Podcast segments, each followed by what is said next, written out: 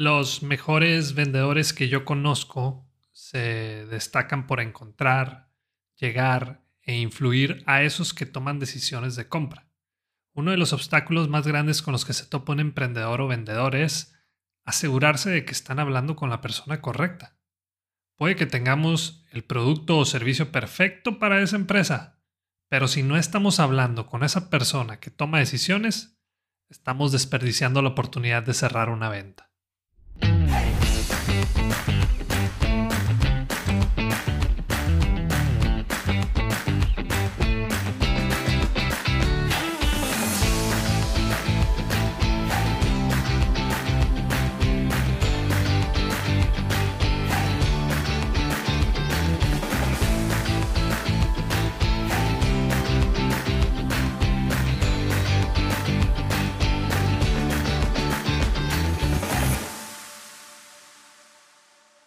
Bienvenido al episodio 52 de Bueno, Bonito y Valioso. Yo soy Daniel Rodríguez de la Vega, conferencista internacional, fundador de Creces, host de este podcast, y quiero enseñarte todo lo que sé sobre cómo encontrar tu valor en el mercado para que de una vez por todas dejes de competir en precio. Si eres emprendedor o si te dedicas a las ventas, estoy seguro que te vas a identificar con esta historia, la cual fue real y me sucedió hace muchos años. Daniel, estuve en tu conferencia ayer y trabajo en recursos humanos para esta empresa. Quiero que nos hagas una propuesta para capacitar a nuestros vendedores, porque nos hace falta ese tema que diste. Imagínate mi cara. Yo todo feliz y le digo, claro que sí, yo te envío la información y estoy seguro que podemos hacer algo muy bueno. Le mando la propuesta y me reporto con ella para confirmar de recibida. Pasa el tiempo y seguía sin respuesta. Me volví a encontrar a esa persona casi un año después y me dice lo mismo. Hey, ahora sí hay que trabajar juntos, etcétera, etcétera. Mándame una propuesta para que nos capacites. Y adivina qué. Pues pasó lo mismo que la vez anterior. No había respuesta y solo me decía, lo estamos revisando. Casi otro año después me dice Daniel, ¿me puedes mandar una propuesta con estos puntos, por favor? Y entonces sí le dije, hey, no más una pregunta. ¿Quién te está pidiendo esta información o quién es la persona que te ayuda con las propuestas? Y ahí me enteré que ella era la asistente de recursos humanos y que ella le enviaba la información a su jefa. De recursos humanos la enviaban al jefe del área comercial y espérate, ahí no termina la cosa. Esa persona todavía tenía que enviar la propuesta al director comercial. Ah, no, pues ya entendí por qué nunca se lograba algo. ¿Cuándo crees que iba a llegar esa propuesta al director comercial? Ahí te encargo. Los mejores vendedores que yo conozco se destacan por encontrar, llegar e influir a esos que toman decisiones de compra. Uno de los obstáculos más grandes con los que se topa un emprendedor o vendedor es asegurarse de que están hablando con la persona correcta. Puede que tengas el producto o servicio perfecto para esa empresa, pero si no estamos hablando con esa persona que toma decisiones, estamos desperdiciando la oportunidad de cerrar una venta.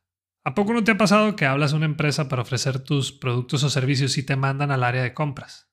Les das tu pitch comercial, hablas sobre por qué eres la mejor opción, les haces saber su diferencial y todo para que al final te digan, hey, ¿y cuánto cuesta?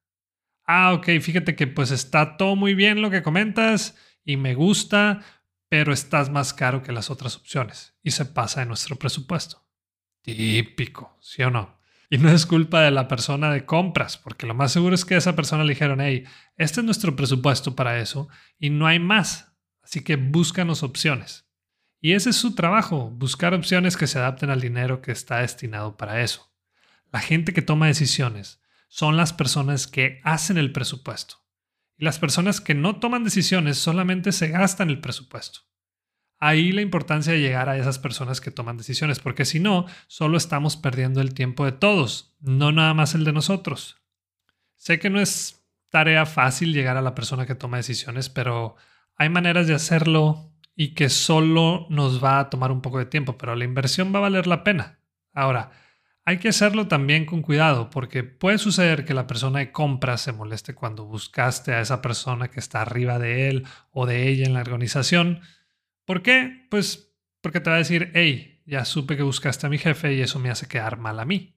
Y entonces ya no te va a tomar en cuenta para futuras o siguientes negociaciones. Entonces, hoy te voy a dar algunas recomendaciones para que llegues a la persona correcta, a esa que toma decisiones de compra, para que tus ventas puedan fluir de una mejor manera.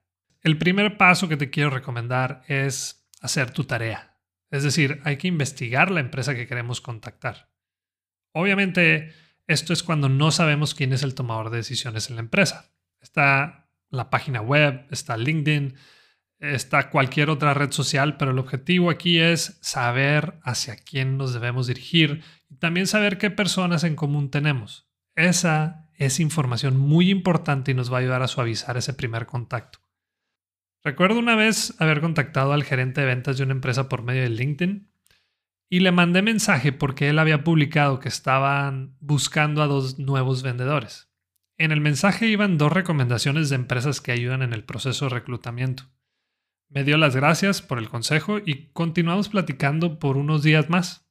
Le comenté que no hace mucho habíamos diseñado y grabado una capacitación de inducción para los nuevos vendedores de una agencia de carros. Entonces le interesó e hicimos casi exactamente lo mismo con esa empresa donde él trabaja. LinkedIn es una gran herramienta cuando la utilizamos para crear relaciones, antes de solamente ponernos a vender por ahí.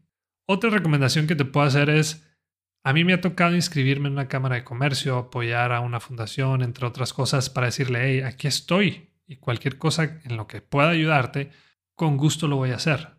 Ahora, hay ocasiones en las que las empresas son las que me contactan a mí y ahí es donde se pone interesante el asunto, porque por lo general me contacta o la persona de recursos humanos o el departamento de compras. Y siendo sinceros, esas personas la mayoría de las veces toman decisiones de compras basándose en el presupuesto que les dan como lo comentábamos hace ratito.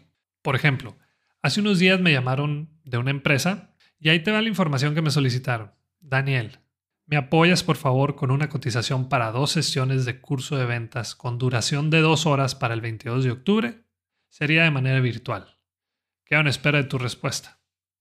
Yo no conocía a esta persona, pero la verdad es que la información pues, es muy vaga.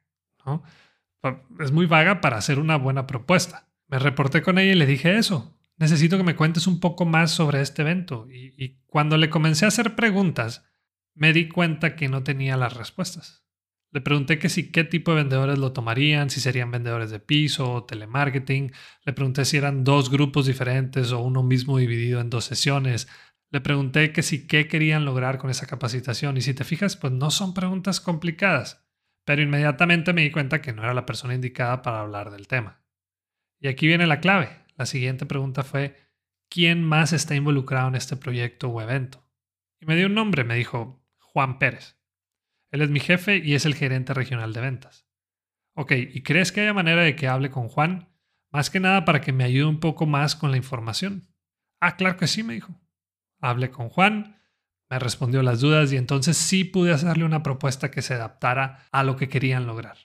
Otra manera de preguntar por el tomador de decisiones y que también me ha funcionado con algunos clientes es, cada empresa es diferente. ¿Y cómo es que tu empresa toma una decisión como esta? Aquí evitamos que la otra persona sienta que su trabajo no vale. Lo que logramos es que vea que estamos interesados en ayudarlos de una mejor manera. Un punto muy importante aquí es tener cuidado a no hacer a un lado a la persona que te contactó. Haz la parte de, pero sí hacerles saber que necesitamos más información sobre lo que buscan. Esa persona que te contactó es un recurso, es un aliado, no un obstáculo. Te vas a sorprender mucho cuando llevamos a cabo estas preguntas. La gente por lo general te da la información o te redirecciona a donde queremos llegar. Ahora, ¿qué pasa cuando esa persona no quiere o no puede llevarte al tomador de decisiones? Ahí te va lo que yo hago. Cuando ya tienes más currículum, cuando tienes un poco más de experiencia en lo que haces, ya puedes hasta de cierto modo ponerte un poco los moños. Y no es en mala onda, sino que debemos de poner las reglas del juego muy claras antes de comenzar. Por ejemplo, hace poco me pidieron la propuesta para un taller en ventas y esa persona que me lo solicitó era de recursos humanos. Cuando le pregunté si había manera de que tuviéramos una videollamada para sacar más información y estar todos en la misma página, me dijo que no que por favor le mandara la información. Y aquí se puso bueno el asunto. Le dije, me estás pidiendo que haga algo que yo recomiendo no hacer en mis talleres. Tengo que ser congruente en esa parte. Entonces, para poder hacerte una buena propuesta, una que realmente funcione, es necesario tener una reunión. Adivina qué, ya no hubo respuesta en tres días, pero al cuarto día recibí un mail del director comercial proponiéndome una fecha para la videollamada. Acordamos y le pedí que también estuviera esta persona que me contactó, porque le dije que sería de gran ayuda. Realmente no es que las cosas se hagan como yo quiera, pero cuando envías una propuesta sin presentarla o con la información necesaria para que esa persona tome una buena decisión, pues esa persona se va directamente a la parte del precio, sin comprender el valor de lo que estamos generando o el problema que le estamos ayudando a resolver. Te recuerdo que la gente le compra a quien conoce y confía, y eso nunca lo vamos a lograr enviando la información así nada más.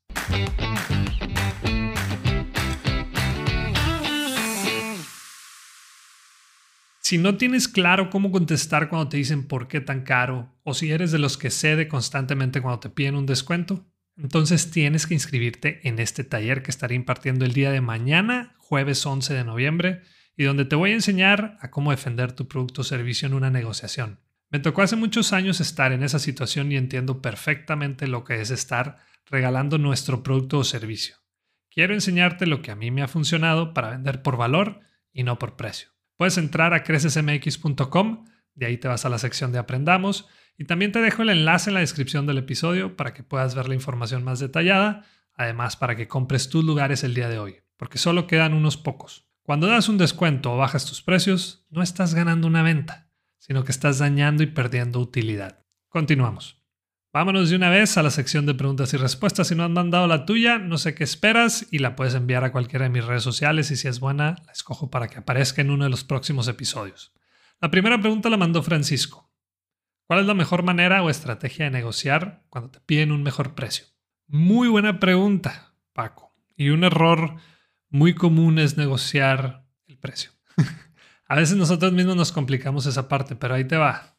Nunca negocies el precio. Mejor negocia lo que entregas.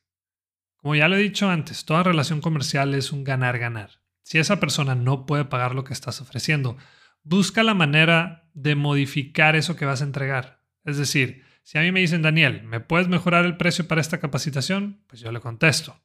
¿Qué te parece si rediseño los temas para que se adapte a ese presupuesto que tú traes? ¿Te parece? No negocies el precio, negocia lo que entregas. La segunda pregunta es de Liz. Tengo un cliente que siempre me dice lo que tengo que hacer y es muy cansado. ¿Cómo tratar con estos clientes? Definitivamente estoy a favor de aprender a tratar con todo tipo de personas y te entiendo muy bien tu caso. Desde mi punto de vista, cuando un cliente te dice que algo anda mal, por lo general eso es cierto, pero cuando te dicen cómo resolverlo, por lo general y casi siempre, el 99% de las veces es que están equivocados. Acuérdate que esa empresa o esa persona te buscó porque ellos no pueden resolver un problema o no tienen el tiempo para resolverlo y ahí es donde entras tú. Desde un principio es muy importante que dejes claro tu proceso de trabajo y de ser necesario, que haya un contrato con todo eso incluido. Tienes que lograr que esa persona confíe en los resultados que tú puedes dar. Y la tercera y última pregunta es de Andrés. Tengo tres años que puse mi negocio, pero siento que la mayoría de mis clientes son malos clientes. De esos que mencionaste en uno de los episodios, que no pagan, que te están pide y pide cambios y un mejor precio. ¿Cómo se puede solucionar eso? Hola Andrés, y ahí te va mi punto de vista. Tal vez no te guste mi respuesta, pero los malos clientes no nacen siendo malos clientes, sino que nosotros los creamos. Es decir, los creamos em, a partir de nuestra desesperación, a partir de no tener bien definido a nuestro cliente ideal y también de una mala comunicación con ellos. Anunciamos descuentos y luego nos quejamos que ese cliente nos pide un mejor precio más adelante. Decimos que son exigentes cuando nosotros no fuimos claros sobre las expectativas de nuestro trabajo. Así que cada vez que vayas a trabajar con un cliente, hazle saber qué esperar de ti, de tu equipo, tu trabajo y tus resultados. La verdad es que la culpa no es del cliente, sino de nosotros, por no atraer a buenos y mejores clientes. Y hasta aquí un episodio más de Bueno, Bonito y Valioso. Si de alguna manera te he ayudado con este contenido, lo único que te pido es que compartas el episodio en tus redes sociales o con algún conocido. Te espero la próxima semana con más venta por valor y más sobre cómo crear experiencias únicas y memorables con tus clientes. Si nos escuchas por Apple Podcast, no olvides dejarnos tu reseña porque quiero seguir compartiendo contenido de valor por este medio. Y la próxima vez que te digan por qué tan caro, muéstrate de acuerdo y acepta lo que vales con dignidad y seguridad quieres saber qué contestar después, no dejes de escuchar bueno, bonito y valioso.